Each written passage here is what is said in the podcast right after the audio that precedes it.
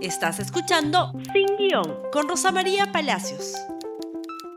El Consorcio Saneamiento Lima Norte Lote 1 y Sedapal se encuentran rehabilitando las redes de agua y alcantarillado en Lima Norte. Por ello, cuidemos nuestras redes de alcantarillado, no arrojes basura, restos de comida, aceites usados, ni viertas químicos agresivos, pues estos deterioran las redes y causan aniegos. Muy bien, nosotros nos vamos a ocupar el día de hoy de un asunto que es francamente escandaloso. No solo porque se trata de la destitución de una persona honorable y profesional en un puesto público, sino también por las consecuencias políticas que esto tiene. ¿De qué estoy hablando? Del caso Coya, el caso Hugo Coya, lo llamaremos así a partir de ahora. Hugo Coya fue presidente del Instituto de Radio y Televisión del Perú, IRTP, que tiene a su cargo tanto TV Perú, ustedes lo conocen como Canal 7, y Radio Nacional. Fue presidente cuando entró Kuczynski al poder y renunció cuando el presidente Pedro Pablo Kuczynski indultó a Alberto Fujimori por una razón de principios. Él renunció porque le parecía que esa medida era indefendible desde un canal público. Cuando llega Martín Vizcarra al poder, lo vuelven a llamar. ¿Ok? Él fue reemplazado por Eduardo Guzmán. Este domingo lo votan con B de burro, ¿ah? lo votan así mal, lo destituyen por periódico y contratan a quién? A Eduardo Guzmán. Hay que darse cuenta, digamos, de varias cosas. La primera es que la televisión pública en el Perú no fue lamentablemente de muy buena calidad ni tampoco muy popular. Pero en los últimos años, sobre todo desde el gobierno de Humala hizo, y también, por supuesto, la gestión de Bocoya, se estaba ofreciendo un producto diferenciado y de bastante calidad. Noticieros sin morbo, por ejemplo, bastante plurales y programación cultural de calidad que ha sido reconocida y premiada. Además, por supuesto, de la introducción de lenguas originarias peruanas en programas de noticias, asunto que ha sido muy reconocido porque antes no habían noticieros en quechua en el Perú, en un canal cuya cobertura nacional es la más grande que hay, y hay pueblos en el Perú donde solamente se recibe esa señal. Muy bien, Hugo Coya, estos son los hechos, fue citado el día viernes a la oficina del señor ministro de Cultura, Francesco Petrosi. Le dijo que el presidente había sido envenenado por dos funcionarias de, el, de Palacio de Gobierno, que serían Mónica Moreno, jefa de comunicaciones de Palacio, y Milagros Morales, secretaria general de Palacio de Gobierno. Envenenado. Y que era o el ministro o él y que por favor renunciara, pero que lo hiciera por motivos personales, porque alegara cansancio. El Hugo le dijo, la verdad, estoy saliendo de Europa en un viaje al que usted me ha enviado para que negocio con la BBC un convenio muy favorable para el Perú y estoy yéndome en, en calidad de presidente del IRTP. A mi regreso podemos conversar. Esa es la historia. Y así, en esa calidad, se paró y se fue. Yo no renuncio a nada, tengo que ir a hacer esta gestión. Cuando regrese, conversamos. Yo me comuniqué con Palacio de Gobierno, con una fuente, y que me dijo que no había nada, que jamás habían pedido nada. Una manga de mentirosos, ¿no?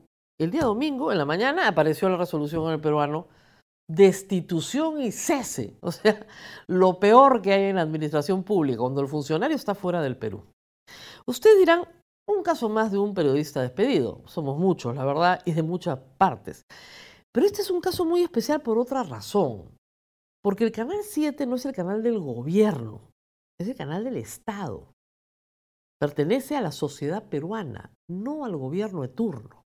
Y justamente la defensa de Hugo Coya de esos valores son los que han contribuido a que este medio tenga algún prestigio bien ganado por ser un medio plural. ¿En qué momento político estamos? Estamos en el interregno parlamentario. No hay parlamento. El señor Petrosi no puede ser interpelado ni censurado porque no hay parlamento. Hay una campaña electoral en marcha donde los medios de comunicación del Estado tienen que garantizar la pluralidad informativa. Lo que ha narrado anoche el señor Coya a Cuarto Poder es que el señor Petrosi ya se había quejado. se había quejado porque no le daban cobertura a él, a su infinita vanidad. Quería más cobertura porque como él creía que el Ministerio de Cultura era el propietario, digamos, de Canal 7, quería cobertura. El señor Hugo Coya le explicó que habían otros ministerios, otras actividades del Estado y que tenían que ofrecer pluralidad. Luego se había quejado porque habían entrevistado en un programa noticioso a la señora Milagro Salazar, congresista de Fuerza Popular. ¿Y que por qué la entrevistaban? Hugo Coya le explicó que cuando él era el señor Petrosi, congresista de Fuerza Popular, también lo entrevistaban, pues. Y que la obligación del medio era ser plural.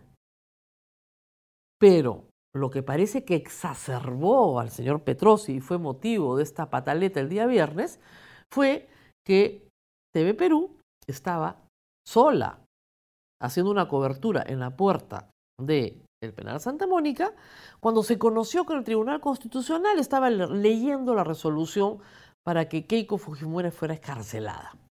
En esos minutos decidieron salir en vivo, recoger las apreciaciones del señor Marvito, era una primicia, entraba el señor Miki Torres al penal y también recogieron sus declaraciones. Eso fue el fin del señor Coya transmitir noticias. Transmitir noticias.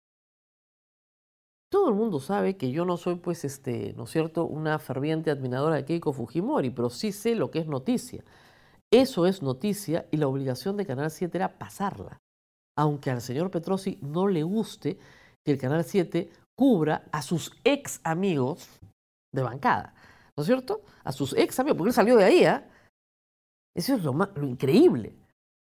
Y lo que a mí me parece increíble es que el presidente de la República no se dé cuenta de lo que está haciendo. Porque lo primero que tiene que hacer el Congreso que entre es censurar al señor Petrosi. Tiene antecedentes. Ha votado también con B de burro a la señora María Emma Manarelli, una excelente profesional con bastantes, bastantes más títulos académicos que el señor Petrosi, con bastante más trayectoria institucional y académica, la votó en la Biblioteca Nacional, alegando una mentira, que se había negado a pagar un bono a los trabajadores, un bono que era ilegal, que el MEF había dicho que no podía pagarse. Ante el escándalo esperó unos días y después la votó también, porque basta que los profesionales pocos que hay en el Estado sean competentes para que el señor Petrosi decida votarlos. Y en el caso de Coya, lo que le dijo claramente es que él no lo quería votar, que lo quería votar el presidente de la República, que este era un encargo del presidente, que el presidente había sido envenenado y que ya no había nada que hacer. Coya le dijo, me estoy yendo a Londres. Ah, bueno, perfecto. Resolución ministerial. Preguntado ayer en la mañana el señor Petrosio sobre estos hechos, ha dicho que todo estaba consensuado con el señor Coya.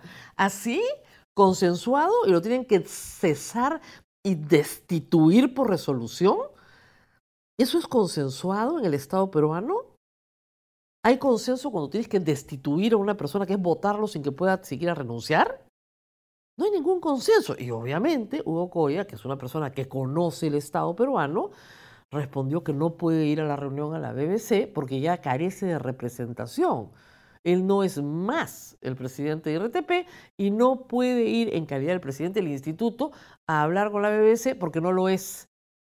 Y al carecer de representación, debido a su intempestivo cese un día domingo en el peruano, el señor efectivamente no puede participar en ninguna reunión. ¿Cuál es el apuro acá? ¿Cuál es el apuro en capturar Canal 7 para ponerlo a servicio de quién? El señor Vizcarra no está postulando, no tiene partido ni está postulando nadie de su entorno al Congreso. Tiene sus favoritos, tiene sus elegidos, los van a promover para armar su propia bancadita. ¿De qué estamos hablando aquí? Qué desesperación y qué apuro por votar a Hugo Coy, al que esperamos, por cierto, que regrese en algún momento, en algún momento ya con otro presidente, nuevamente al Instituto de Radio y Televisión del Perú por el magnífico trabajo que ha realizado y que estoy segura podrá seguir realizando. Y también es momento para que el Congreso que entre discute cuál es, la naturaleza de los medios de comunicación del Estado, que no están al servicio del gobierno, no lo están, están al servicio del Estado. Y por mi parte, por supuesto, me acabo de enterar que ya el jefe, el gerente de prensa de RTV ya renunció también, obviamente, porque no entiende ¿Qué es lo que tiene que hacer ahora? ¿A quién tiene que servir? Al señor Petrosi hay que pasarle sus actividades culturales. ¿No es cierto? Hay que eliminar a cualquier otro adversario del, del poder político de turno, porque eso es lo que manda desde Palacio. Esto es muy grave. Yo creo que el presidente de la República no es consciente de lo grave que es. Cuando toda la prensa que pelea por todas las cosas de este mundo responde de manera unánime, sería bueno que se preocupen en Palacio de Gobierno. Nos tenemos que ir, lamentablemente, pero regresamos mañana, no se preocupen, con más temas. El consorcio Saneamiento Lima Norte Lote 1 y Sedapal se encuentran rehabilitando las redes de agua y alcantarillado en Lima Norte. Por ello, cuidemos nuestras redes de alcantarillado. No arrojes basura, restos de comida, aceites usados, ni viertas químicos agresivos, pues estos deterioran las redes y causan aniegos. Gracias por escuchar Sin Guión con Rosa María Palacios. Suscríbete para que disfrutes más contenidos.